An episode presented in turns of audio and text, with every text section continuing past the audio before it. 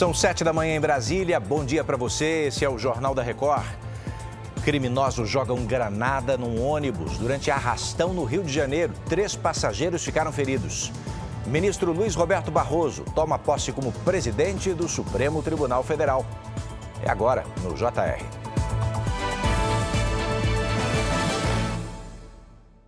Oferecimento Consórcio Bradesco. Conquiste sua casa nova sem juros e sem entrada.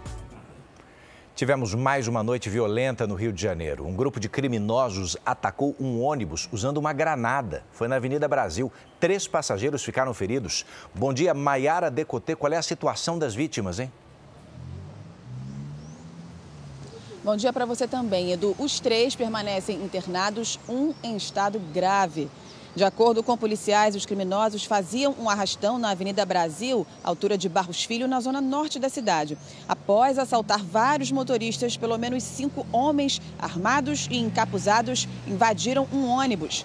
Renderam o motorista e ameaçaram os passageiros. Em seguida, jogaram a granada no coletivo. Nenhum criminoso foi preso até agora, Edu. Que terrível, Maiara. A gente acompanha, obrigado. Do Rio de Janeiro, a gente vai para Brasília, onde o ministro Luiz Roberto Barroso, do Supremo Tribunal Federal, toma posse ainda hoje como presidente da corte por um mandato de dois anos. Não é isso? Vanessa Lima, bom dia. Como vai ser a cerimônia? Bom dia, Edu. A solenidade está marcada para o final da tarde e deve contar com 1.200 convidados, entre eles o presidente Lula e os presidentes do Senado e da Câmara, Rodrigo Pacheco e Arthur Lira. Barroso, de 65 anos, está na corte desde 2013, quando foi indicado por Dilma Rousseff. É graduado, mestre e doutor em Direito e foi procurador do Estado do Rio de Janeiro. Barroso assume no lugar da ministra Rosa Weber, que se aposentou. O vice passará a ser o ministro Edson Fachin. Edu. Obrigado, Vanessa.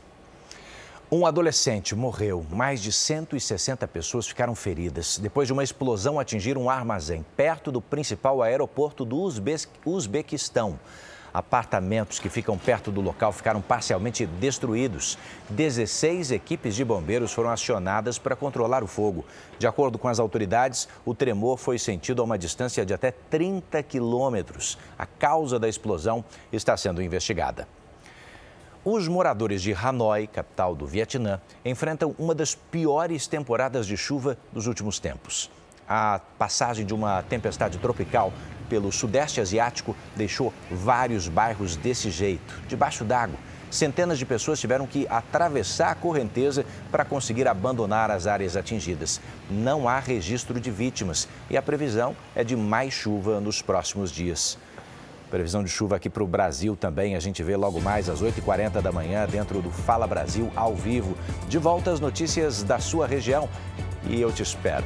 Bora para a próxima.